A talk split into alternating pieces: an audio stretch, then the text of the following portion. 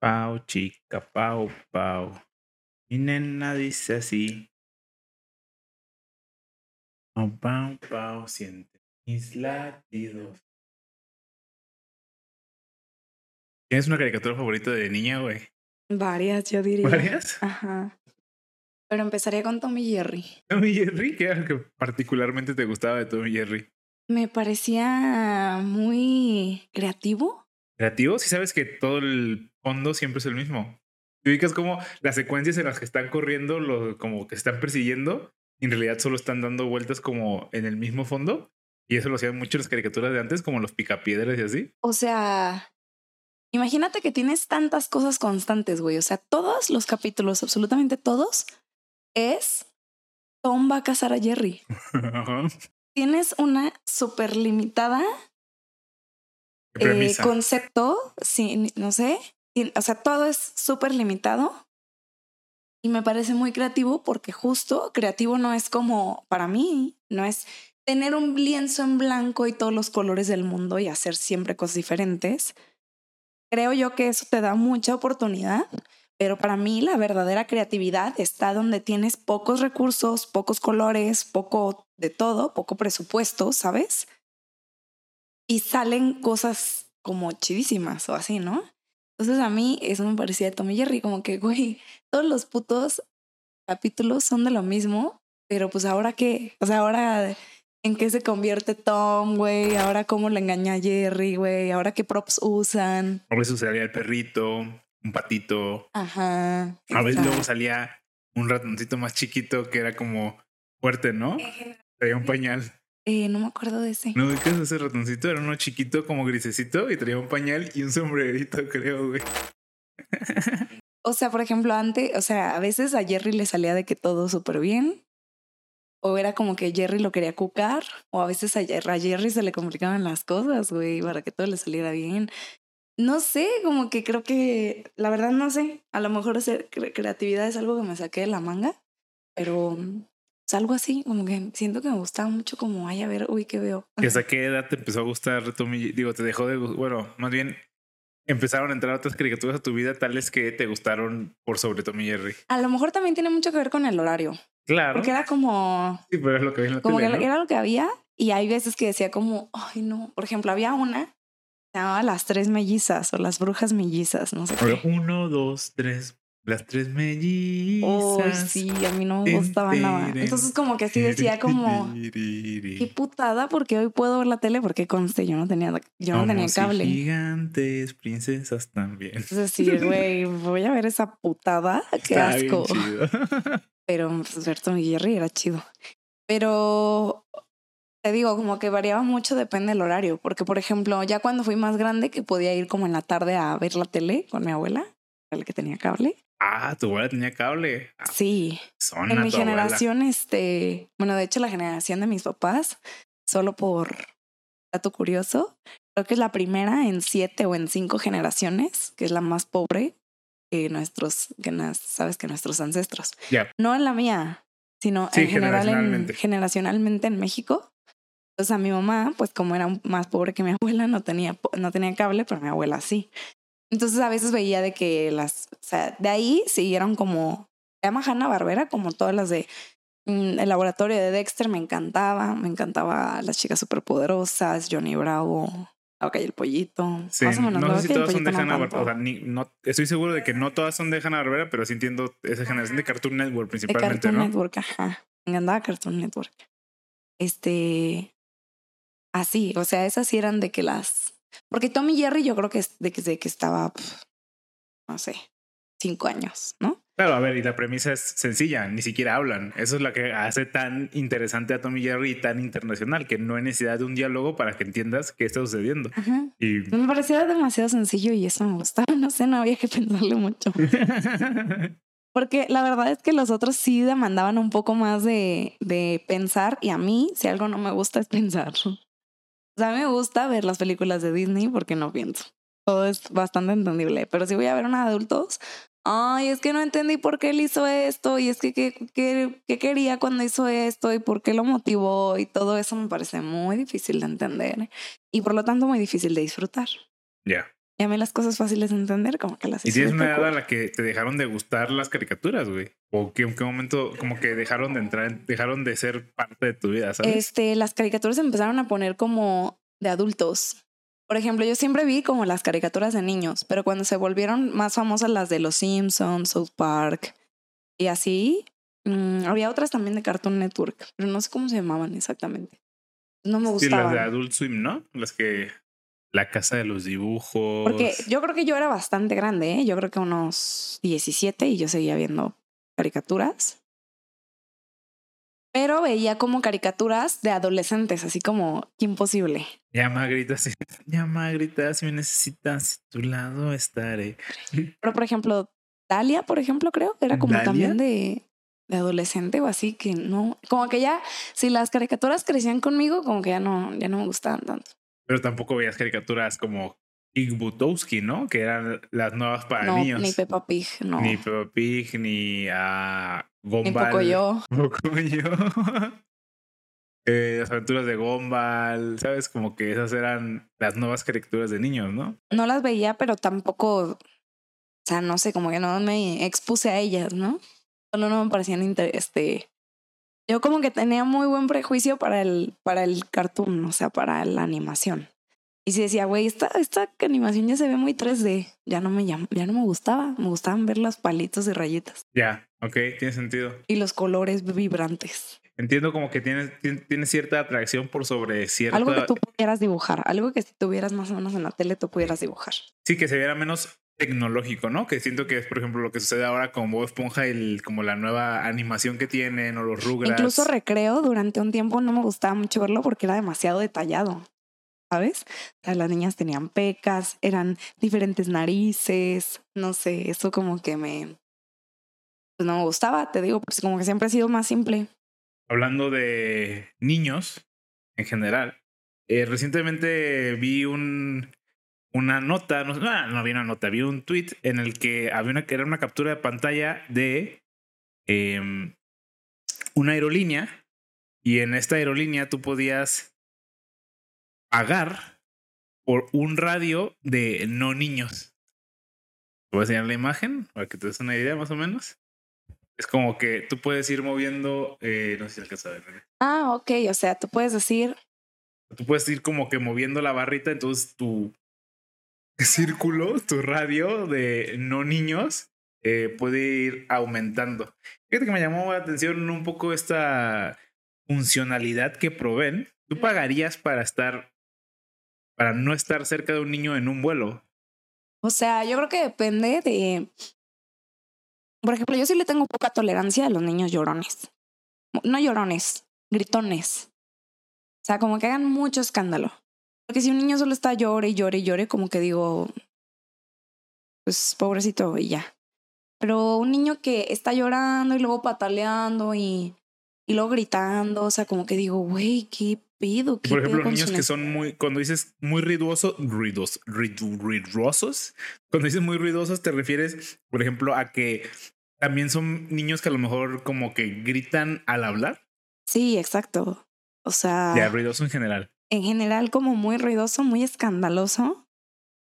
Este, y que hablan mucho aparte, ¿no? O sea que puede ser como mamá la tablet y ya. Mamá, mira, mira, mira, mira, mamá, mira, mira, mamá, mira, mira, mira. Ándale, eso es lo que yo digo. Uy, uy, uy, uy, uy. Pero en un vuelo, a mí no me parece que. En un vuelo, yo de todas maneras, o me voy a poder dormir y no me va a estorbar el niño, o no me voy a poder dormir, entonces el niño, pues haga lo que quiera, güey. Me pongo los audífonos y ya. Por ejemplo. Entonces yo creo que yo no. Siempre y cuando piense yo como me puedo dormir. Y eso no depende del niño, porque yo puedo dormirme con mucho ruido y con mucha luz. Lo que no puedo dormirme es como sentada. O sea, estar así y quedarme dormida, definitivamente no puedo hacerlo. Entonces, pagaría por un asiento en donde sí me pueda dormir, Ah, bueno, sí, ajá. pero no pagaría en el caso de que, bueno, anyway, vas a dormirte o no, quieres niños a tu alrededor, pues no, me haría igual. Si voy a ir dormida, pues me va a, dar- valer verga. Y si voy a ir despierta, pues me puedo poner los audífonos porque seguramente voy a querer entretener mi tiempo de avión con algún con alguna forma auditiva o audiovisual, ¿no? Sí, fíjate que yo nunca he sido, a pesar, mm, siento que no volamos tanto como para que, que podamos haber, pudimos haber generado algún trauma. Como para tener una tarjeta de crédito de vuelo. pero, pero no sé si, sea tan dependiente a la constancia con la que vuelas o a la adaptabilidad o resiliencia, supongo, a que tengas a estar cerca de un niño. O bueno, un niño que, sea, como dices tú, no molesto. A ver, todos entendemos el concepto de, de niño molesto, y que son como, son muy gritones, muy ruidosos, muy escandalosos. Este, yo, no sé, a lo mejor siempre he tenido esta facilidad, o no sé si es una facilidad, pero uh, siento que siempre he tenido esta facilidad de tener como filtros de ruidos. Entonces, a mí, por ejemplo, que el ventilador haga ruido, o que, no sé, la bomba de afuera haga ruido, o que un niño esté mamá, mamá, mamá, mamá, mamá, mamá, siento que al principio puede llegar a ser molesto, pero rápidamente eh, normalizo esos sonidos y ya no los escucho. Y ya no los escuchas. Siento que yo sé, y siento que, a ver, muchos papás tienen esa habilidad, ¿no? Yo veo papás que están, que están niños así como, ¡ah! Y los papás así como, no, sí, te estaba diciendo que la otra vez fuimos y compramos. Uy, a mí, a mí eso me hace terrible. Digo, obviamente pues, no soy mamá y no tengo derecho de, de opinar, pero pues aquí estamos para eso.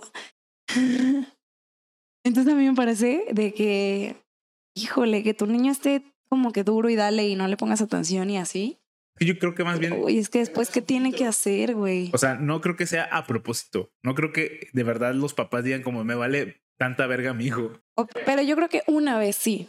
Una vez. Yo creo que se, se generó de una vez o dos veces que dijiste, no, ahí lo voy a dejar. Y así, me voy a hacer pendejo. me voy a hacer pendeja. Como pagar mis deudas y dices, no, las deudas no existen, las deudas no existen. No creo que si de verdad dijeras, déjame, le pongo atención, se te fuera. Así como que, ah, ¿qué pedo?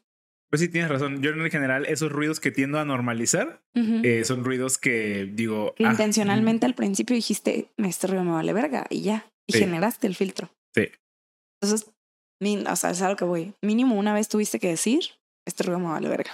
Por eso no sé si yo pagaría por eso. Yo jamás he, jamás he tenido una mala experiencia con niños en general. O sea, yo entendería que sí, porque yo he tenido experiencias malas con niños, o sea, con familiares y así.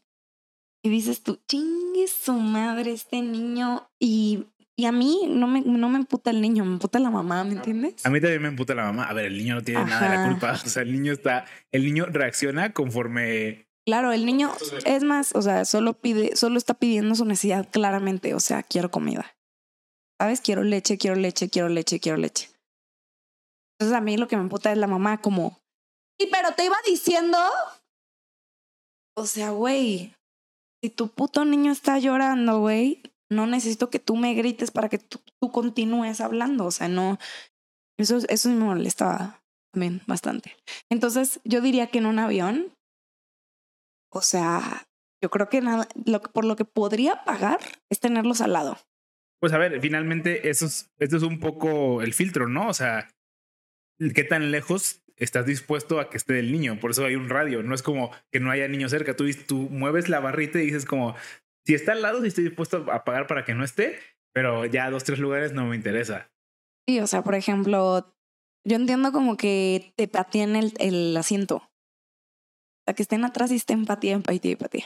Es que a mí tampoco me molesta eso tanto. Yo he ido al cine, a ver, también hace mucho que no voy al cine en donde te puedan patear, este, pero no me, o sea, como que entiendo que es culpa del cine. O sea, yo soy una persona grande, entonces obviamente más de una vez, eh, accidentalmente, cuando estoy cruzando la pierna, no sé, le pego accidentalmente al, al asiento de adelante tampoco estoy como que pateé, pateé, pateé, pateé, pero digo como cuando yo, cuando a mí me patean el asiento, lo que pienso es, pues seguramente es alguien que es grande como yo y accidentalmente golpeó mi asiento, no pasa nada, porque tampoco es como que estén... Ah, claro, o sea, yo por una vez está bien, pero cuando son varias, sí pienso como... Como, güey, ¿por qué hacen los aviones tan chiquitos, güey? ¿Sabes? O sea, pues como, como que digo, no mames, o sea, uno, o sea, por qué uno tiene que pagar como las consecuencias de solo viajar y de tener ese tipo de incomodidades, ¿no? Pues porque quieres viajar barato. ¿A ti te ha pasado como el no poder ni tener tus piernas, güey, de no caber en el asiento? No por gordo, sino por ser como eres y ya. Sí. A ver, pues porque quieres viajar barato. Ese es finalmente, ese es el, ese es el costo de la accesibilidad a, a los vuelos baratos. Pues más o menos entiendes el costo de eso. Es que no depende de ti, o sea, ¿sabes? No, pero sí tienes, sí existe la posibilidad de decir, pues sí, me incomoda lo suficiente tal que voy a pagar un extra para no irme en un vuelo tan chiquito. Pero qué tal si esa incomodidad no fuera incomodidad, fuera no quepo. Ya compré un lugar porque quería viajar, Que no, no tengo dinero. así de ninguna manera. de que digas, güey, tengo que abrir las piernas de modo que mis dos acompañantes se, se quejan, o sea, como le estoy quitando espacio a los de al lado, ¿sabes? Pues es que sí, si, el- si es la primera vez lo entiendo, pero si ya van varias Sí, veces me que te imagino pasa, que si van varias veces va, pero de todas maneras, el primer lugar es como, güey, ¿fue tu culpa de verdad? O sea, de nuevo, los aviones no... mm, no me parece cool que sea como, déjame, yo ya sé lo que necesitas, déjame te reduzco tu necesidad para que me pagues por lo que sí necesitas, como extra. Pues es que esos son los modelos de negocios de muchas aerolíneas. A ver, antes había comida y ahora tú decides no recibir la comida y lo pagas como extra. Y así también es el, el Pero eso, equipaje, ¿no? pero eso no necesitas. O sea, güey, no podemos ponernos aquí a dialogar de que claro que necesitamos comida. No, no, no, claro. O sea, entiendo tu punto. eh, Pero, pero, para viajar solo necesitas estar en un asiento en donde mínimo no molestes al otro por solo sentarte. ¿Me entiendes? O sea, sí, es otra vez, sí. La primera vez siento que, pues sí, es, no es culpa de nadie y al final tú terminas perdiendo, pero luego ya tienes O que los saber. demás, o los demás, claro, o los demás. o sea, ahora yo, güey, yo que me, que me estorban tus pinches patotas, güey. Sí, ¿Yo claro. qué hago? O sea, yo, yo ahora me, me, me va a tocar este comprar un asiento grande, a pesar de que yo quepo perfectamente en mi asiento, Correcto. de nuevo. O sea, yo tampoco tengo la culpa. Y yo no tengo ni el problema. Sí, eso no tienes ni el problema. Ya, ya estás ciscada, ¿no? O sea, y voy a, voy a comprar un boleto solo por estar ciscada. Pues a veces sí. O sea, sí, eso es lo. es- entiendo el problema. O Entiendo el sea, problema. para mí es un, debería ser una garantía, ¿no? O sea, ese es mi problema. Pues sí. Entonces, el problema es que en eso, en ese caso, los vuelos serían más caros y la gente no quiere que los vuelos sean más caros. La gente es feliz cuando se puede ir a Tulum por un peso más tú.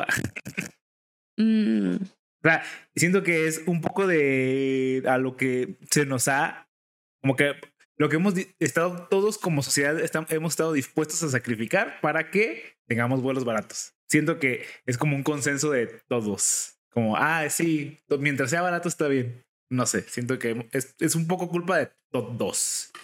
Y de nadie a la vez también, o sea, como dices tú. ¿Qué culpa tiene el güey que apenas va a viajar por primera vez y que dijo, ay, mira, pues me alcanzó con, apenas me alcanzó para mi primer vuelo y me di cuenta que pues estaba mal, estaba muy equivocado, me hacían falta muchas otras cosas para poder volar. es, sí, que, es que no sé, güey. O sea, yo, por ejemplo, lo, lo traduzco a un camión, güey. Debería de ser lo mismo, pero un camión es más cómodo en todos sentidos, ¿sabes? también es más cómodo en todos sentidos, sí, la neta sí. ¿Qué es, güey? O sea, solo es decir, Es viajar, güey, es poder, es poder realizar, eh, es poder, eh, sí, cir- no, ¿cómo se dice? Viajar distancias largas en poco tiempo. Es eso, güey. Pues es que al final es lo que terminas pagando por, por eso, pues, poder llegar a un lugar muy lejano en muy poco tiempo. Es un poco del costo, ¿no? bueno, no sé. Y regresan, de hecho, incluso aquí siento que puedes, podemos agregar otra pregunta de, considerando que tú, tú dices que no vas a pagar, no pagarías extra por estar lejos de un, de un niño, de un bebé, de un infante, ¿estarías dispuesto a pagar más por estar lejos de algo en específico, güey? ¿Sí me van a entender? O sea, por ejemplo, como no me ¿Del pongan baño? cerca de ese, del baño, no me pongan cerca de personas altas, o sea, al final de cuentas, si podemos discriminar a los niños, o sea, exagerando la palabra discriminación, ¿Podría discriminar a cualquier otra cosa?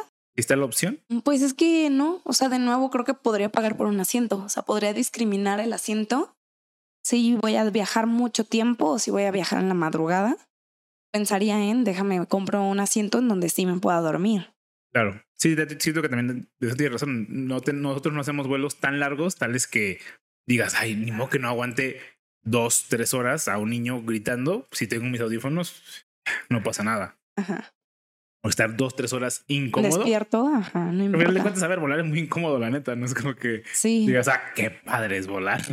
No, efectivamente, a ver, yo siempre, o sea, por ejemplo, de niña pensaba que si los aviones o si los camiones fueran de que como cápsulas en donde tú solo cabes así como todo Ajá. acostadito, ahorrarías un chingo de espacio y te irías mucho más cómodo, ¿sabes? ¿Sí? Yo pensaría que sí. No, yo conozco muchas personas a lo mejor con claustrofobia, Ajá. ¿verdad? Siento que a eso a muchas personas sí les causa conflicto, ¿no?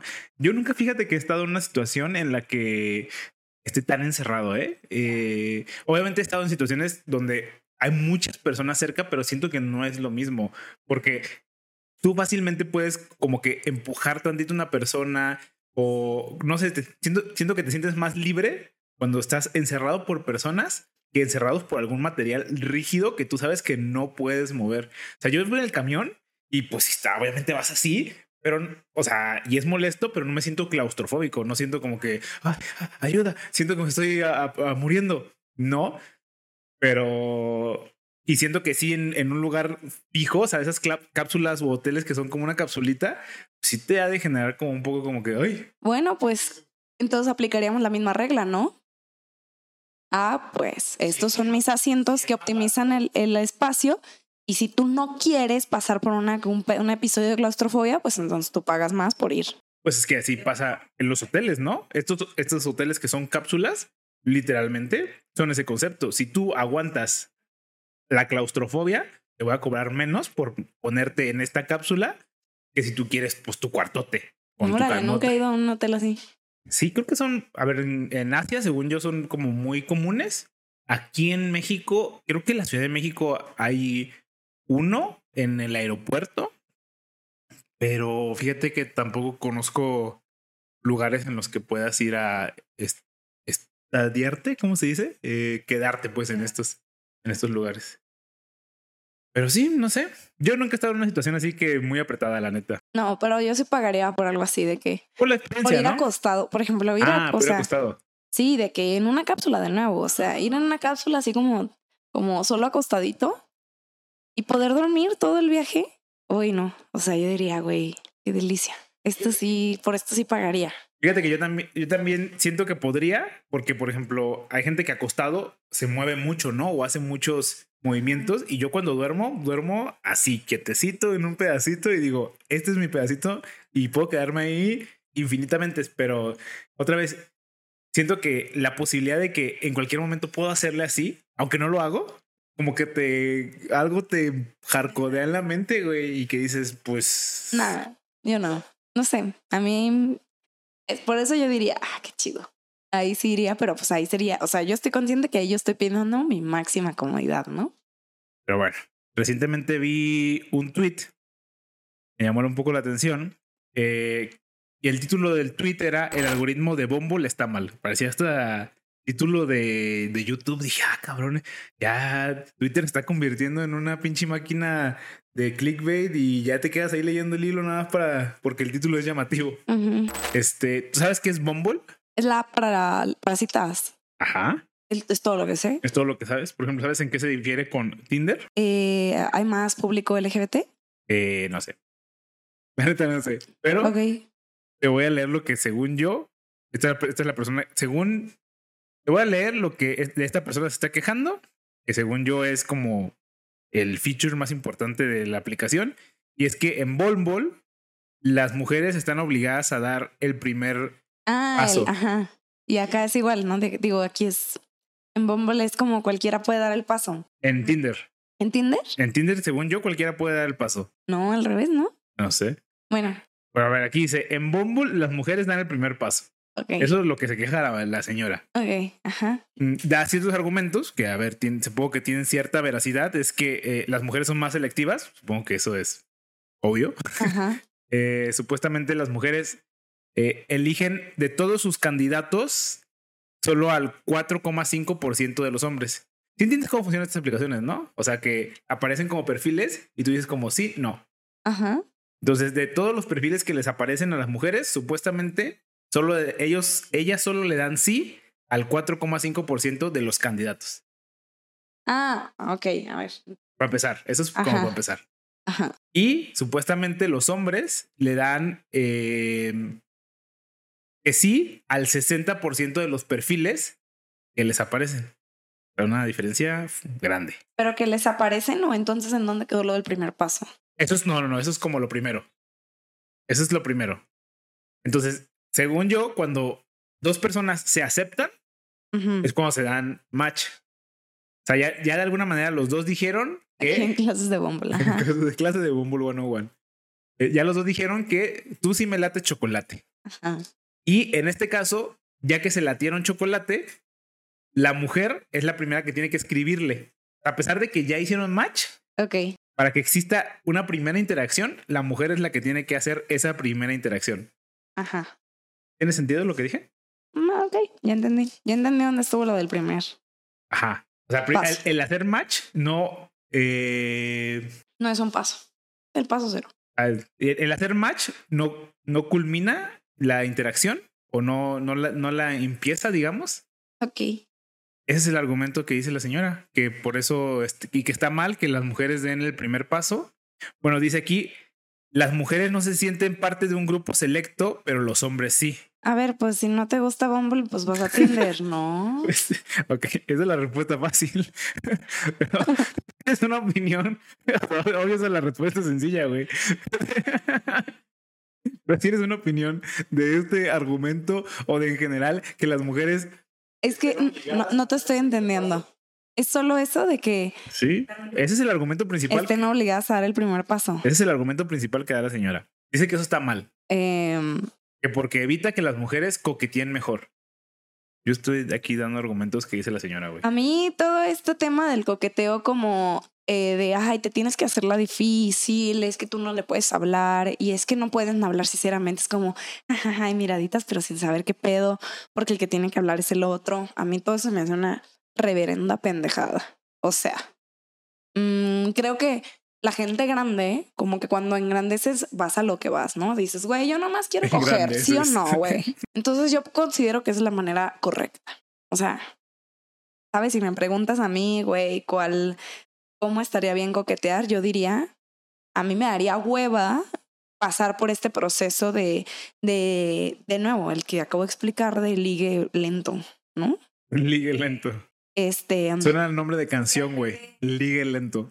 ya sé, ¿verdad? Ligue El lento. ligue lento. Eh, sí, esto de no mostrar interés porque no puedes o así. Conozco mucha gente que está muy afectada porque justo no sabe cómo acercarse a las personas, no sabe cómo interactuar por primera vez, no sabe qué hacer, se siente muy eh, hum- humillado o muy incapacitado para eh, ¿Es que sea humillado? ¿No crees que también, bueno, o, o- o, eh, miedo a la humillación o miedo al rechazo, o como demasiado expuesto? A lo mejor es la miedo a la vulnerabilidad. Vulnerabilidades. O sea, creo que el hecho de no normalizar las cosas directas es como que todos tenemos el miedo porque entonces indire- indirectamente, para cada uno de los casos, ¿cuál es la forma correcta de ligar? No hay. Claro que no hay, eso, es- eso también, pero también pienso el o sea, otro. es la tuya. sí, supongo. A ver, también pienso en, lo- en el otro extremo en el que se es demasiado directo y frontal y que a veces eso, al ser tan disruptivo, le genera incomodidad a las personas. Si alguien se acerca contigo y te dice, oye, ¿qué onda? Este, yo nomás quiero coger contigo, pero no, no tengo nada de, no tengo un, interés eh, romántico contigo. El problema es que ah, muchas personas al eso verlo tan disruptivo, la respuesta por defecto es no. Entiendo que hay casos en los que van a decir, ah, está bien, no pasa nada. A ver, pero va a ser no ¿por qué?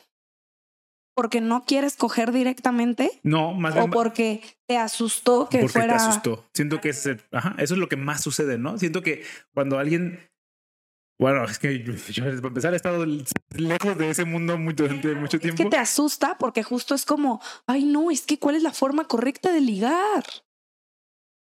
es que él está haciendo demasiado guau, entonces yo qué debo hacer? Yo debo decirle que sí o, o tirarle una miradita. Cabrón, eso es lo que me caga. O sea, no me caga porque, a ver, no es como que esté yo interactuando siempre y tratando de ligar siempre y sea mi trabajo de diario. Pero sí es como que yo lo veo en los demás y digo, ¿de verdad? Porque este afán de no ser quienes somos y ya.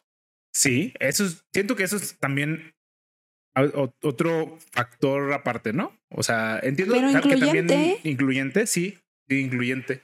Hace poco vimos este el, el clip de, de Pixar donde está el señor Fredricksen y va a ir a una cita. Entonces me llama mucho la atención ah, en una parte del clip, del video, del corto, que él empieza a hacer cosas que no son parte de él, no son él. O sea, entonces como que yo veía esos, esos comportamientos y decía, güey, si la otra persona ya te dijo que le gustas tú, ¿por qué ahora quieres cambiar?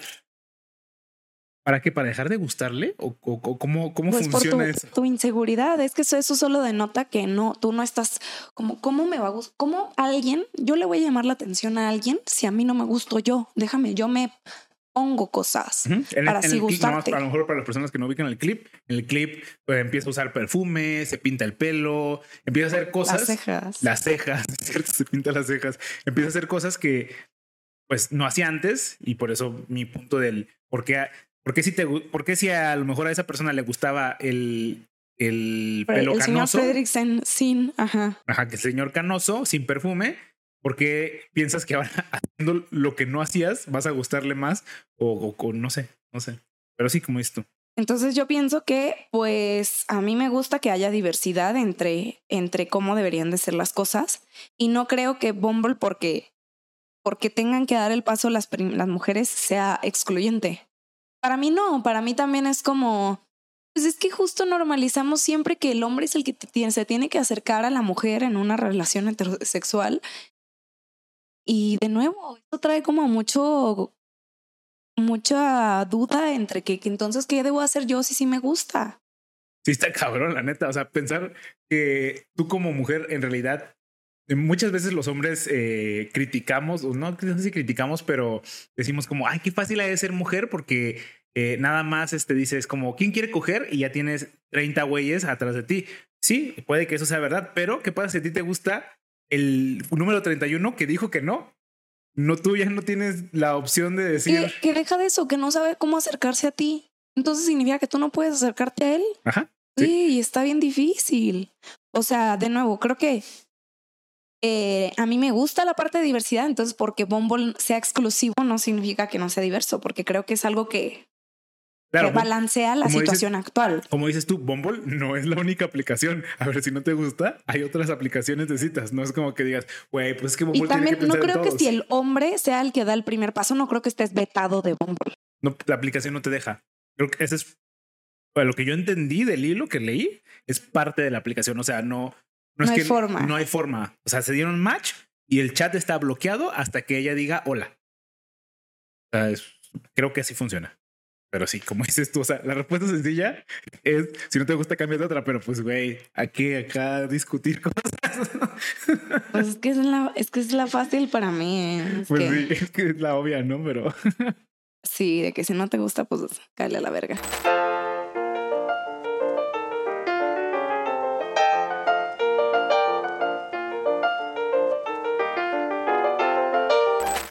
Estamos de vuelta. hemos vuelto. Te voy a mostrar un video. En el intermedio del video. Te va a gustar, güey. Mira. Siempre tengo miedo de que, no sé, pongas un video de maltrato animal. Ay, está bien contrario. Son unos perritos, güey. Son un chingo de perritos todos acomodados para comer, bien bonitos. ¿Por qué, por qué se tiene que acomodar, güey? ¿De alguna vez has tenido perritos que le roben su comida a los otros perritos? Eh, no sé, güey. Sí, o sea, sí. ¿Sí? Porque nosotros tenemos dos perritos y yo veo que se llevan bastante bien con la comida.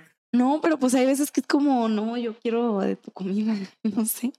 Como que se ve más, más que la disfruta el otro o así, se pelean. Pero ¿por qué los tiene que acomodar? Yo creo que para que todos coman, güey. O sea, yo creo que ahí están. Y hay unos que no salen, güey. Hay unos que nada más se quedan así como, yo estoy aquí en mi jaulita. Y yo creo que sí, güey. Yo creo que nada más como, ah, pues es hora de comer y, la- y los perritos no saben qué pedo. Hay unos que sí, hay unos que ya, Ajá, ya Dicen, le saben. ya sabes, ya sí que a comer, a comer, a comer, a comer. Ay, pero qué bonitos que los acomoda, güey. Como si fueran colorcitos. Sí, los acomoda, güey. Están bien cagaditos, la neta. Más quería poner ese video muy precioso en... Muy precioso. muy que precioso en aquí. Pero bueno. Eh, cambiando de tema, ah, un joven pide ayuda a TikTok para encontrar a la chica que le gustaba en el kinder. Ay, qué hermoso. ¿Se acuerda de las personas del kinder, Me güey? acuerdo de dos, tres. ¿Dos, tres? Sí. ¿Crees que esta persona Una se, que se llamaba Rogelio, que fue en mi primaria. Otra que se llamaba Leslie. se llamaba también fue- Rogelio? O sea, era una niña que se llamaba No, Rogelio. Bueno, Era una persona. nombre, no sé. Un niño, una, una No sé cómo se criatura. identifica actualmente Ajá. Rogelio. pero se llamaba Rogelio. Otra que se llamaba Vanessa. Una que creo que se llamaba Jessica, pero no me acuerdo. Era muy llorona. Era muy llorona. Y, y Leslie. Leslie ya la dije. Eh, creo que no. Ah, Leslie. También me acuerdo de mi maestra de kinder. De una, pues. Una maestra de kinder. Pues esta persona no sé si se acordó de. Hermoso. Es que no entiendo cómo. ¿Cómo te pones a pensar en tu kinder, güey? O sea, como que aparte de esta historia. Güey, pues es tu crush, güey. O sea, ¿tú, crees, tú piensas que. A ver, espérate. Uf. ¿Crees que esté mal eh, que estés, que estés enamorado de una versión pasada de una persona? O sea, sé que estoy mamando aquí, pero. A ver, define enamorado, porque tú puedes ver una película de miedo y sentir un miedo y sentirlo real, pero lo que está pasando no es real. ¿correcto? Entonces tú, obviamente, sientes enamoramiento porque recuerdas como haber estado enamorado, pero la situación no es real. Ok. Entonces creo que estás en todo tu derecho en ir a conocer a la persona y poner a prueba tu enamoramiento, güey. De hecho, lo consideraría hasta saludable. ¿No está un poco raro? Como que Como que creas que estás enamorado de alguien que no mm, conoces. Más bien acordarte de estar enamorado de alguien de tres años o cuatro años. No, al contrario. Güey, cuando eras niño tenías la libertad de sentir absolutamente cualquier emoción. No, no, no, no como Y de grande es como, ay, no, no puedo sentir miedo, no puedo llorar. No, no, no, no, no. No estoy diciendo que el niño. No, no estoy diciendo que como niño no pueda sentir enamoramiento, sino como persona adulta Que recuerda toda su vida, por ejemplo. recuerde, quiera encontrar a esta niña de cuatro años. O sea, si lo pones como con esas palabras, O sea, ¿tú crees que esa persona cree que va, va a encontrar una niña de cuatro años? eso es lo que me llama la atención. O sea, No, yo creo que va a encontrar una niña de su edad. Y cree que va a encontrar una niña de su edad. cuando. Cu- o sea, cuando tú tienes un crush en la prepa, Ajá. no estás como y creces y te haces un señor y todo y dices como, ay, me acuerdo de mi crush de la prepa, no estás como de cierta manera enamorado de esa estampa de tiempo. Yo no creo que uf, estés enamorado. Yo creo que Claro, sientes, Sientes. o sea, sientes algo muy parecido. O puedes recordar como lo enamorado que estuviste y sentirlo como si fuera ayer, ¿sabes? Pero no creo que estés enamorado en ese momento. no, claro, enamorado no, o sea, es que sientas pues Ni que es como, es que como es, en esta etapa fue enamoramiento, entonces significa que puedes sentir todo lo que has sentido en tus etapas del tiempo. No, no me parece así. O sea, es que hace poco, mm, mm, no me acuerdo, estaba leyendo de algún conocido que tengo en Twitter. ¿Qué buscó a esa amiga en la primaria? No, ¿De no, no, kinder? que creo que un, un maestro Ajá. que tuvo en la prepa contactó a esta persona y le escribió así como, eh, no sé, como algún tipo de carta de amor, carta de Ok, maestro, alumno. maestro-alumno, sí, Ajá. correcto. Este, y como que esta persona lo comentaba, qué raro, o sea, porque ya no, ya no tuvimos contacto después de, de eso. Entonces, lo que espera es encontrar esa persona de la prepa de la que se enamoró o Ya.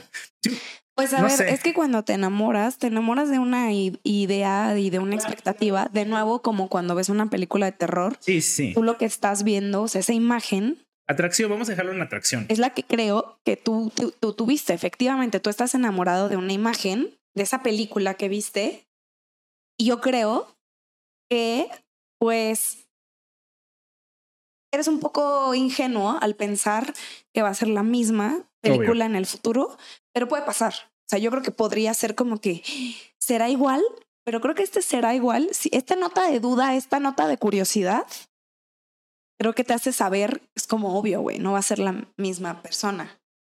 Pero creo que hay una esperanza de que, pues es, es, no, ok, hemos cambiado mucho nuestras, nuestras capas, ¿no? Nuestras caras y nuestros gustos y nuestras personalidades, pero seguimos siendo quienes somos. Sí. A, veces, o sea, sabes como que, de nuevo, ¿qué es lo que cambia en ti? Eso que cambia, pues a lo mejor no es lo que eres, ¿no? Es algo muy temporal. Como alguien, o sea, que está enojado y temporalmente puede gritar, y alguien muy alegre temporalmente te puede abrazar. Eso no somos, ¿no? Yo, yo, bueno, yo no quiero cuestionar como el, enamoramiento o el. Más bien como la proyección de esta eh, atracción a algo. a una estampa de tiempo. Es que no sé cómo decirlo de otra manera, güey. Ah, sí, o sea, ¿quieres decir cómo puedo ver el, el presente, lo que fue en el pasado o qué? O sea, por ejemplo, veo este TikTok y me dicen como, ayúdenme a encontrar a mi crush de la, de la, del kinder. Ajá. Y, lo, y empiezan a sacar fotos de una niña, pues de cuatro años, güey. Ok. Y no sé, o sea, como que pensar, esta persona está enamorada de esta persona de cuatro años. Eso es solo una forma de decir ayúdenme a encontrarla porque no sé evidentemente cómo lo sé ahorita. Mm, si supiera cómo lo sería ahorita, a lo mejor sería más fácil buscarla y no necesitaría ayuda. no entiendo eso. No solo me causa, no sé, algo de conflicto. O sea, ¿tú crees? Yo no creo que esa persona esté enamorada de alguien de cuatro años. A mí me gustaría pensar que no. Yo creo que no. Yo creo que, de nuevo, a veces ilusamente vas a llegar pensando como de lo que estoy enamorado es lo que sigue habiendo hoy en día, pero no en cuestión de años o no, sino de lo que sea que te haya llamado la atención. A lo mejor la idea que ese niño o ese chico tiene de esta niña de cuatro años es su sonrisa. Su sonrisa de cuatro años. pues es que en ese sentido a mí me parece atemporal, güey. O sea, yo también lo entiendo. Yo, creo que el enfermo eres tú.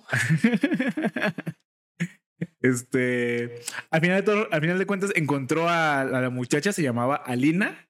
Oh. Y está casada y con hijos. Uh. Mala suerte, amigo. Mala suerte para él. Buena suerte para ella, espero, supongo. Si eso era lo que quería en su vida, bien por ella. Con su esposo y sus hijos. A ver, no sabemos si Christian era buen partido tampoco. Tampoco me pongas esa cara de. O sea, pero tampoco sabes si ella quería marido e hijos, güey. Tiene dos. Bueno, dice tiene hijos. La neta no dice cuántos. Porque para tener el segundo significa que sí querías tener hijos. Sí, 100%.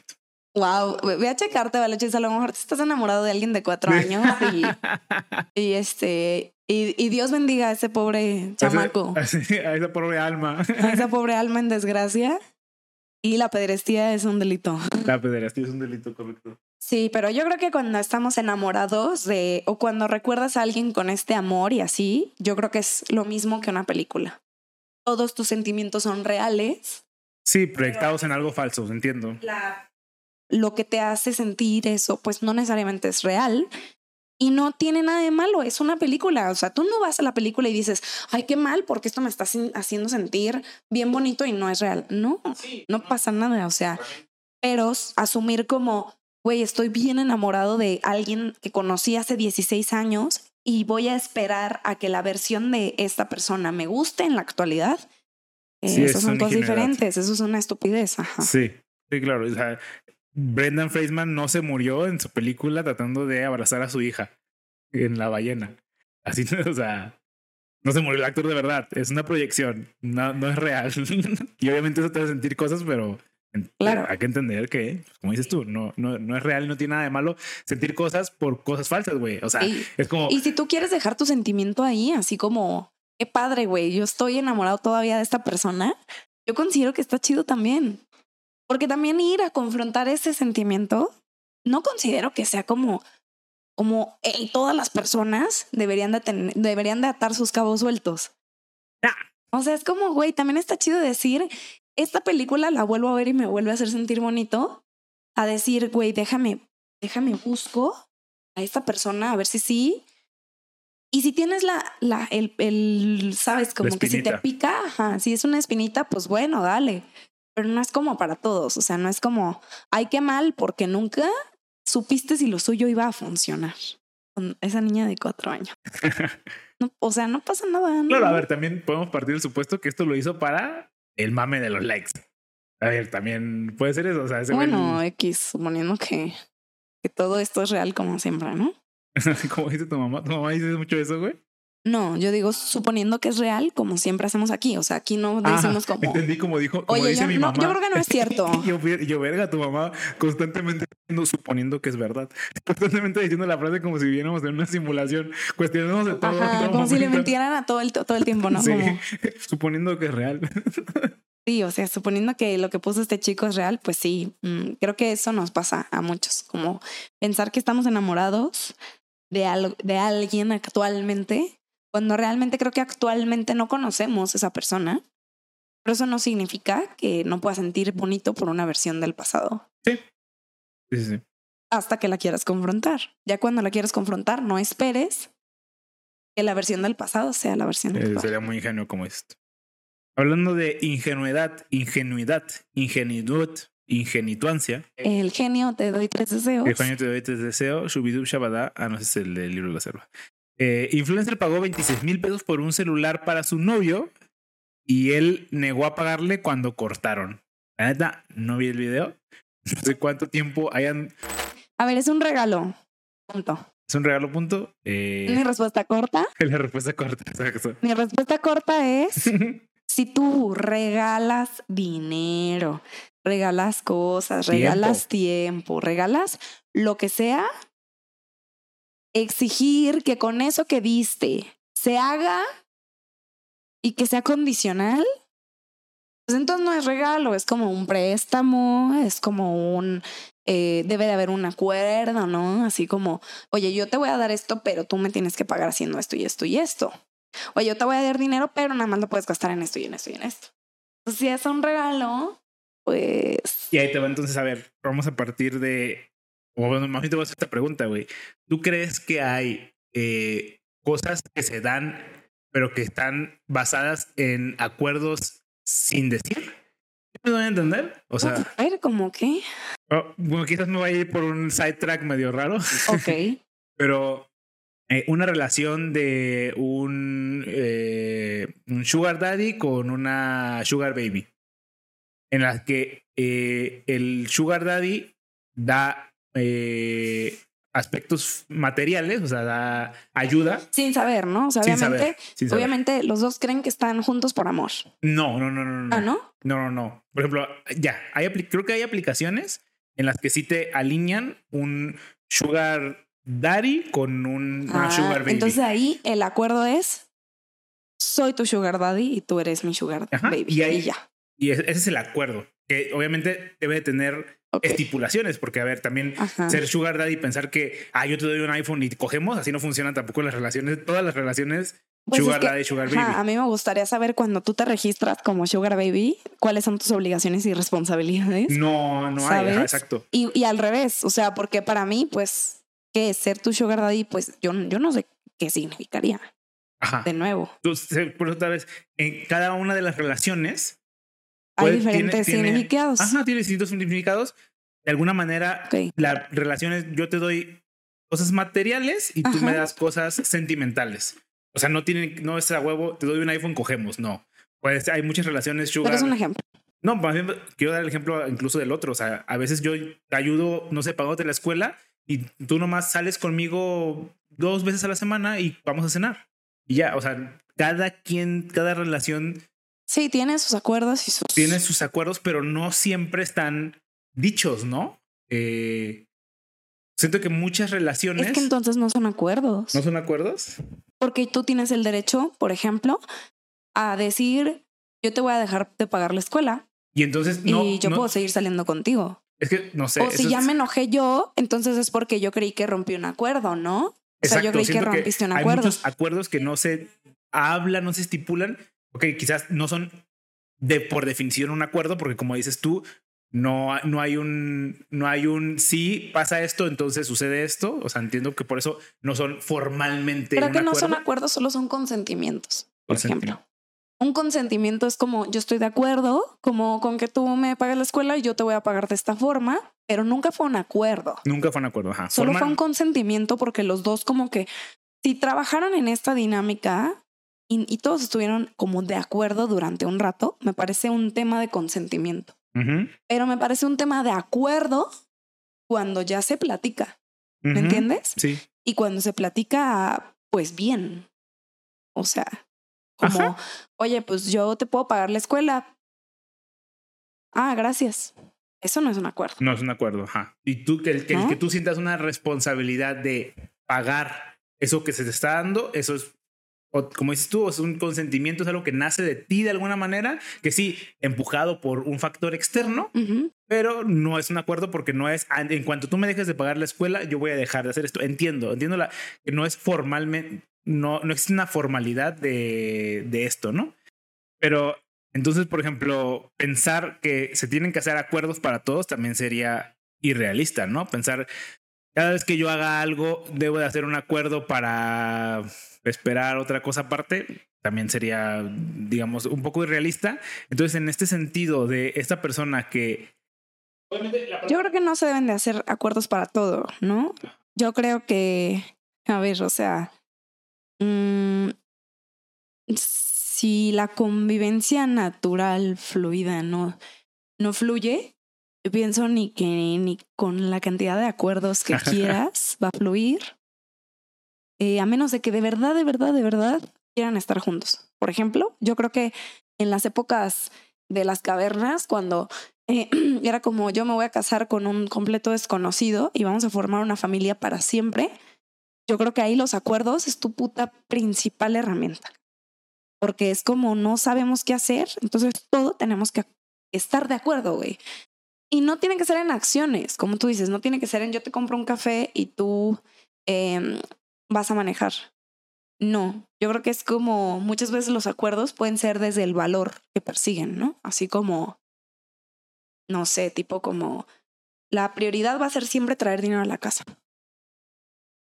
Güey, no es como que acordaron quién va a trabajar o no y cuánto tiempo y pero ya lo tienen como acuerdo, un valor, ¿sabes?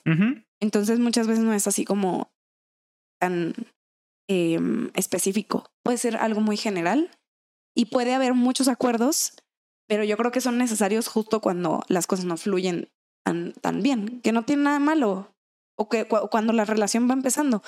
Claro que la, cuando la relación va empezando, pues el primer acuerdo es como, ¿qué onda? ¿Nos vemos el viernes? Pues luego ya a lo mejor los viernes va a ser como lo usual, ¿sabes? Pero también eso deja de convertirse en un acuerdo. Sí, sí, sí. Pero entonces, en este caso en el que diste un celular y tú ya, y ya no existe la relación, está mal que lo pidas de regreso. Pues yo creo que sí te importa mucho el celular y si quieres recuperar ese Pero más que nada el varo, ¿no? Ajá, por ejemplo, pues yo digo que no tiene nada malo, pero pues arriesgate a que te pueden decir no. Me lo regalaste y ya. Pues sí. Es que siento que, ajá, como dices tú, la, la primera frase, Te puedes defender con, güey, es un regalo, me lo regalaste, ¿no? ajá, No fue un préstamo, no fue un, oye, te lo voy a dar en lo que cortamos. ajá, pues sí, ajá. Que yo creo que si dieras algo en lo que cortan, pues sí podría ser como, oye, compré esto y te lo presto. Por eso pienso que no es un regalo, es un préstamo. Si te lo presto indefinidamente. Ajá. Indefinidamente significa hasta que cortemos. Y yo considero que eso pues está bien, no, tiene, no tienes que decirle con estas palabras, ¿no? De hasta que cortemos es tuyo. Pues no, pero puede ser como un te lo presto y así medio se pues. queda implícito. Claro. Sí, o sea, como dices tú, el, o el primer argumento que diste, si diste un regalo, o sea, por definición el regalo, no puedes esperar que... Sí. Estos regalos condicionales a mí se me hacen que te puedes dar el lujo de decir, güey, es un regalo, ni modo, yo lo voy a hacer como yo quiera. O de decir, ay, güey, para que tú me andas imponiendo condiciones a mí, pues mejor no lo quiere. Pues ya, sí. ¿no? Es que si no pierde la definición de regalo, ¿no? Siento. Pero bueno. Como a los niños cuando les regalan un celular. ¿Y que los condicionan el uso? Ajá. O sea, yo diría, a ver, sí, es tu celular, pero en realidad es un préstamo, porque el papá es el que puede decir si lo usa o no, ¿no? Pues sí. Sí, en realidad es un préstamo. Pero bueno. ¿Algo más que te gustaría comentar, lo que se nos haya olvidado? Vimos la película de Elemental. Vimos la película de Elementals. Me gustó mucho. Eh, me estaba un poco cansando el hecho de que todas las películas tuvieran que jugar 100% en torno a, a mis papás me traumaron y ellos son los culpables de mí, de, de todos mis problemas. Elementals tiene un factor un poco de, de eso, pero no es, no siento que no es el tema principal de la película. Ajá. No es el tema central de la película. A mí me gustó eso porque sentí que varios temas de eso de los padres incluso fueron muy, muy sutiles. Muy y eso me sutiles. gustó mucho. Sí. O sea, me, me gustó como decir, mira, sí, existe un problema, pero no es el problema. Exacto. y Sí, sí, eso sí. me gusta mucho porque me, me gusta cómo realmente se trata de responsabilidad, güey.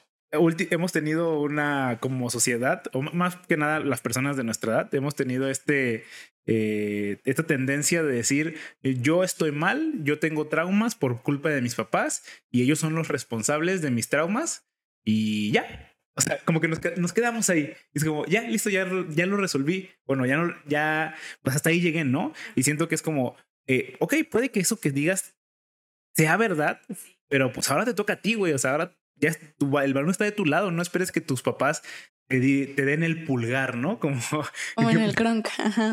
ah, sí, en el cronk. Es que el del Kronk tiene muy buenas como callbacks, la verdad. Sí, sí, sí.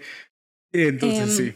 Efectivamente, o sea, yo creo que antes, por ejemplo, yo, yo considero que yo me pasé muchos años trabada ahí. O sea, yo me pasé muchos años trabada en, ay, no, mi vida es miserable y yo no tengo la culpa, ¿no? Y después dije como, bueno, pues culpa o no, la responsabilidad sí es mía. Sí, la vida sigue siendo mía. Ajá. La vida sigue siendo mía y la responsabilidad es mía.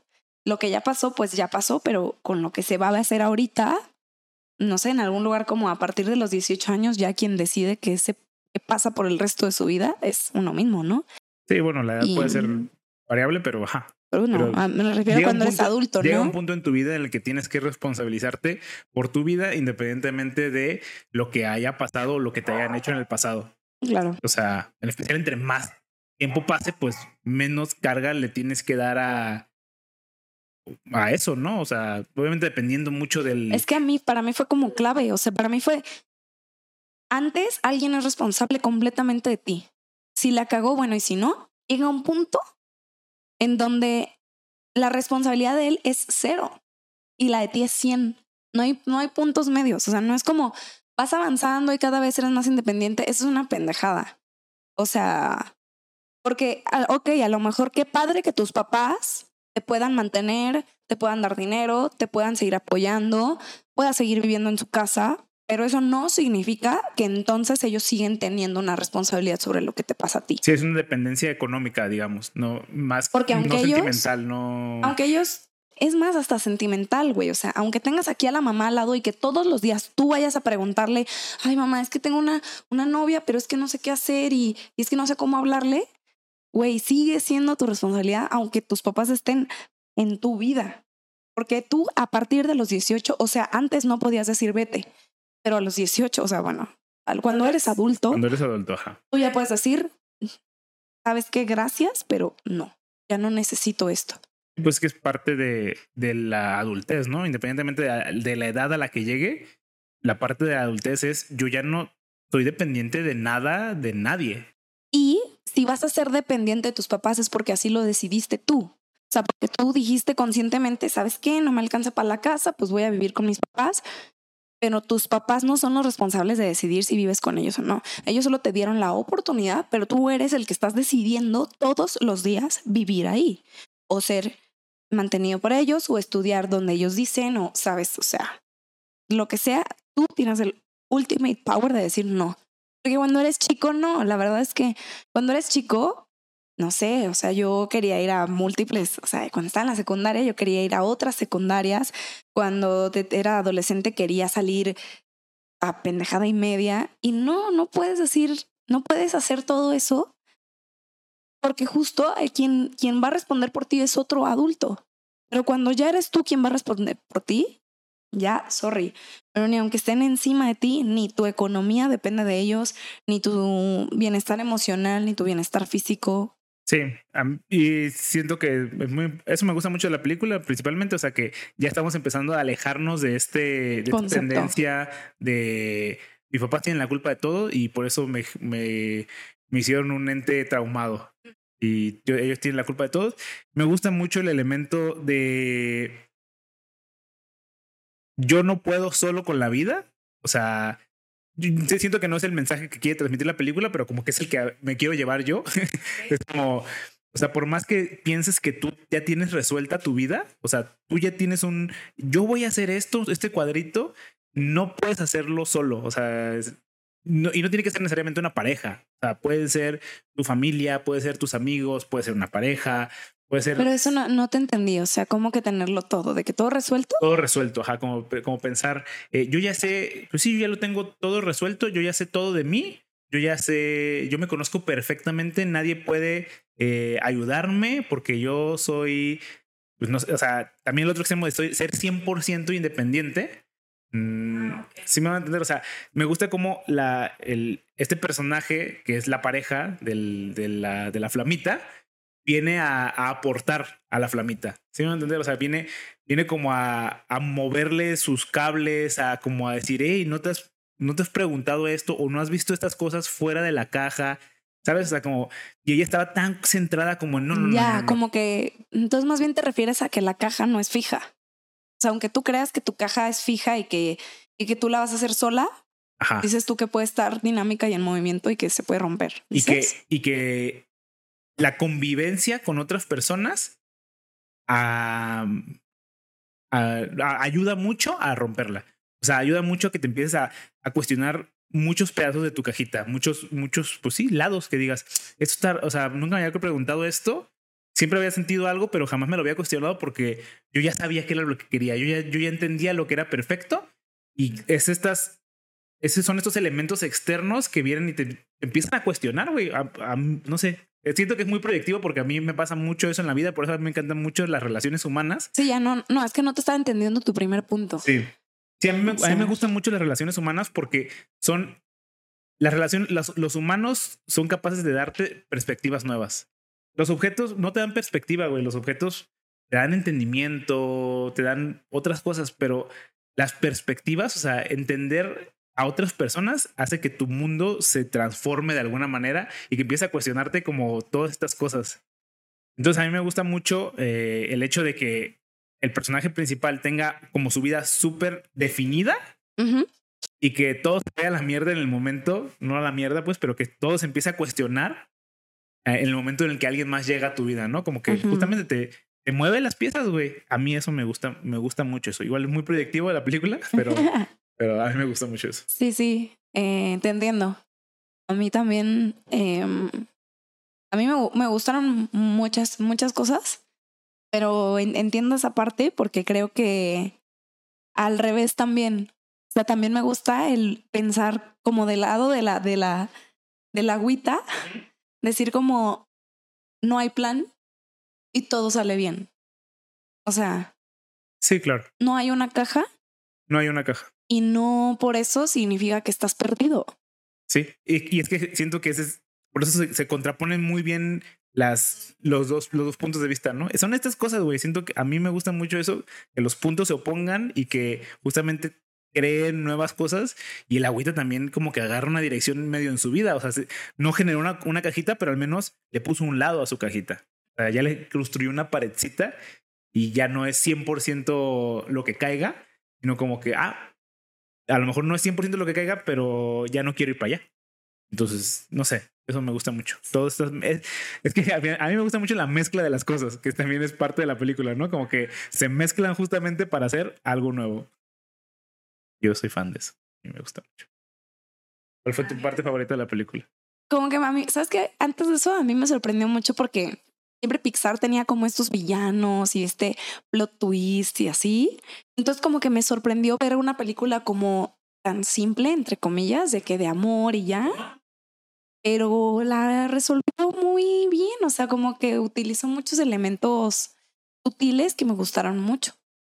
Em, eh, pero, por ejemplo, a mí, creo que eh, es que no sé, creo que lo que, lo que más me gustó mm, tiene que ver con esa conexión, con creer, o sea, con, por ejemplo, hay un, hay un punto en donde la flamita se conecta con el agua, no por lo que tiene, porque conectarnos con él, yo no tengo un papá, tú tampoco, oh, somos súper amigos, sino decir, güey, yo no tengo un papá y tú tienes el mejor del mundo y conectar, a mí eso me hace chidísimo.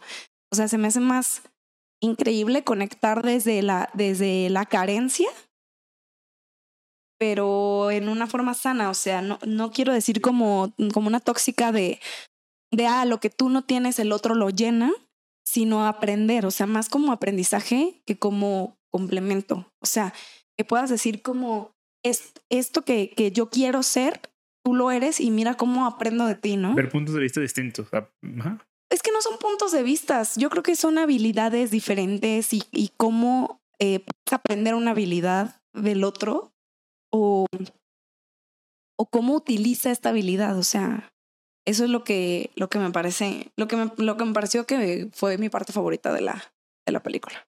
Ya. Y que muchas veces te proyectas, o sea, porque muchas veces es como, uff, yo creí que eras valiente, pero en realidad tienes miedo. O sea, muchas veces puedes creer que ves una habilidad por encima, pero luego le escarbas y dices, no, esta es solo una técnica de defensa que tienes, porque quien eres es otra cosa. Sí. Y eso también se me hace, de, de nuevo, se me hace muy sutil, ¿no? Sí, sí, sí. Y se me hace perro. Hablas del mucho de la escena en la que eh, la flamita ve en el agua como porque tú tienes la capacidad de ser tan extrovertido y como conectar tanto con las personas y yo que quiero conectar con las personas no puedo y entonces como que entender por qué eres bueno conectando con las personas y también la escena en la que dijiste otra cosa y me acuerdo Lo de la del, escena. lo del miedo, cuando le dice como, Lo del miedo. como ya vi, que- creí que eras fuerte, vi que tenías, pero vi que solo era el miedo o algo así. Sí, sí, sí. como que dije, qué, qué padre, porque a veces nos dejamos apantallar por decir, mira cuánto trabaja ese cabrón. Sí, güey, pero a lo mejor trabaja no desde el quiero tener cosas, trabaja desde el qué miedo no tener cosas. Sí, es que muchas veces eh, la- las, las cualidades que más valoramos en las personas están formadas por aspectos negativos en sus vidas, güey. Muchas veces son así y, y lo vemos así como, güey, qué padre que ese güey es súper listo. Güey, ese güey a lo mejor es súper listo porque tiene miedo de que lo critiquen por ser tonto. Tiene miedo a, que, a, que, a la crítica de, ah, eres bien menso. Y entonces eso lo empujó a Sí, hacer y no este- por eso dejas de ser valioso, o no por eso deja de ser valioso esa, esa cali- esa cualidad. cualidad. Al contrario, le añade mucha más complejitud y le añade mucho más, em, no sé, como también espacio de mejora, profundidad, exacto, como eh, complejitud a la persona. Buena película, me gustó a mí en general. A mí en general Pixar me gusta, odio Disney. Pero Pixar siempre, Saca buenas cosas. siempre dices. saca buenas cosas. Eh, esperaba algo distinto, pero quedé gratamente sorprendido. ¿Sí me entender? O sea, Órale. yo esperaba, no sé, una película más de Pixar, ¿no? Como que Y como que más eh, que te rompa la cabeza, ¿no? y como que muy sentimental, ¿no? Como que ya Pixar saca estas cosas como que tan, tan, te llegan tan al corazón y como que tan, tan profundas. Sí, tan profundas, ¿verdad? Sí, y Pero me gustó esta T, o sea, me gustó que ahora no fue a lo profundo, sino que fue como, mira cómo exageramos para que se note, porque a veces no se nota, o sea, y ese es el problema. O para mí, o sea, como que e, es, en eso me quedé pensando, como eh, escuchaba a unos güeyes que decían así como, ay, qué llorón, qué llorón el agua. Y yo decía, es que si no lo ves llorón, no vas a entender que, que, que, que, llora, que llora, ¿me entiendes? Que es que es parte de su personalidad. No vas a entender, exacto. Es parte del personaje que ellos quieren proyectar. No vas a entender su, su tristeza si no llora. No vas a entender su fuego si no te lo pone de colores, cabrón. Sí, no, y Pixar es un excelente em, proyectador, no sé cómo decirlo de alguna manera. Es, muy bueno proyectando estas cosas. Hace poco veía, escuchaba a, un, podcast de, de edición y hablaban con gente de Pixar y hablaban de la escena de Ellie y el señor Fredricksen. Y hablaban de, de cómo esa primera escena, creo que, o bueno, todo, todo ese capítulo, todo, todo ese acto eran como 20 minutos y cómo son capaces de reducirlo a ¿qué? ¿Cuánto dura? No, y un poquito. Y un poquito. menos de dos minutos. y obviamente es, o sea, probablemente la obra maestra más grande que ha hecho Pixar en cuestión de proyectar algo con ni una sola palabra. Sí, o sea, ni una sola palabra. O sea, solo música y todo, y todos escuchan esa música y ya estás llorando y berreando de que no, esta canción. Sí, sí, sí. Es, y, escuchaba el proceso creativo que requiere proyectar esas cosas y digo, puta, o sea, no, estos güeyes están cabroncísimos. Sí, o sea, yo estoy de, yo estoy de acuerdo con eso y aparte yo pensaba como, qué cabrón, como llegar tan profundo, como dices tú, como que está en tu pinche corazón así y ellos le cavan más y más a llegar al centro de la tierra, ¿no? Pero me gustó mucho esta porque incluso sutilmente, o sea, incluso en donde dices, no voy a, no voy a llegar a una emoción tan profunda, pero solo quiero que las que es, o sea, las, las, las superficiales no sean superficiales. Sí, lleguen lo suficientemente profundo. Es una película, a mí se me hace parejo en muchas cosas. Sí, muy buena. A mí me gustó, la verdad. Sé que como no tiene estos momentos wow, ¿no? Como que todo el mundo espera una de nuevo, película. Los plot twist y los supervillanos. Sí, este wow moment, ¿no? Que siempre tienen las películas que es como wow. O sea, porque si lo vas a decir, ve a verla por qué. no, no hay un por qué recomendarla porque no es como es que esto lo, lo enmarcan increíble o la proyección de esto es increíble. No, no hay nada que sea. Eso lo completa. Tiene una T muy larga, no tan profunda. Me gusta que haya tendencias a ya no buscar tanto como el, como el, ah, ¿sabes? Como estos picos de emociones y que las cosas empiecen a hacerse como muy, muy pues humanas, diría yo.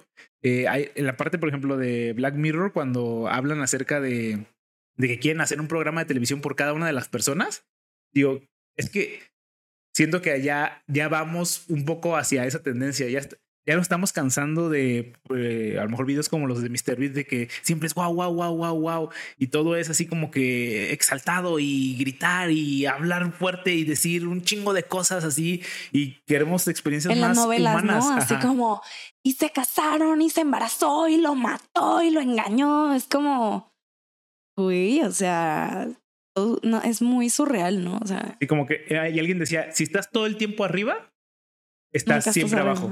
Porque ya nada te sorprende, güey. Porque está todo el tiempo arriba, todo el tiempo así, putazo, otras putazo, otras putazo, otras putazo. Que ya, como que a las cosas que están hasta abajo son las que dices, ay, gracias. Esto era lo que necesitaba, un respiro de algo no tan exagerado. Sí, sí, definitivo. No sé, a mí eso es lo que me gusta mucho. Sí. A ver, a mí también me gustan mucho, o sea, por ejemplo, no sé, o sea, yo pienso como en Mm, el villano de, de, Ralph, a ver, el villano entre comillas, bueno, no es Ralph, es, es el, em, caramelo. El caramelo, ajá. Bueno, no el caramelo, el, sí, el, jefe de la alcaldía, ¿cómo se llamaba? Rey no sé qué. Era Félix, no, no, Félix no. No, no sé cómo se llama. Turbo. Turbo, Turbo es su alias, ¿no? Pero ajá, sí. No, bueno. Pues Turbo es su nombre original. Su nombre original, ¿no? Pero entonces eh, me encanta, por ejemplo, Turbo. O sea, como que digo, güey, a mí Pixar justo es esta, esta forma de decirme como, como, ¿qué crees? Era el malo. O sea, de verdad es como, uff, súper así de que te, te lleva los picos bien cabrón, ¿no? Sí, los picos son padres. También no estoy diciendo, no, ya que vivir siempre así como que aguados. No, güey. Los picos son chidos. Sí, o sea, a lo que es que, que, ah, que después de eso ver algo como tan simple y que me gustara mucho, como que también dije, güey, qué chido, o sea, porque no abusan, o sea, porque si ya lo lograste una vez, pues ya utilizarlo más veces. pues es como abusar, como decía algo de, creo que Guillermo del Toro decía así como, güey, pues a lo mejor ganar un Oscar sí, sí sé cómo y sí lo puedo lograr, pero con monstruos, ahí es donde está el reto, ¿no? Sí, sí, sí. Sí, es que todo lo que va en contra de la corriente es lo que, bueno, a mí me gusta mucho porque es, esto se siente distinto. Ya no es putazo, ya no es arriba todo, esto ya se siente distinto y eso me gusta. Me gustan las cosas que se sienten distintas. Porque otra vez es este, esta dialéctica de eh, llega una cosa, llega la otra que es totalmente opuesta y hay algo nuevo ahí, güey. Está bien, está chido. Sí. Pues bueno. ¿Algo más? ¿Algo que se nos haya olvidado? Nada más. Nada más. Sobres, pues. Ánimo.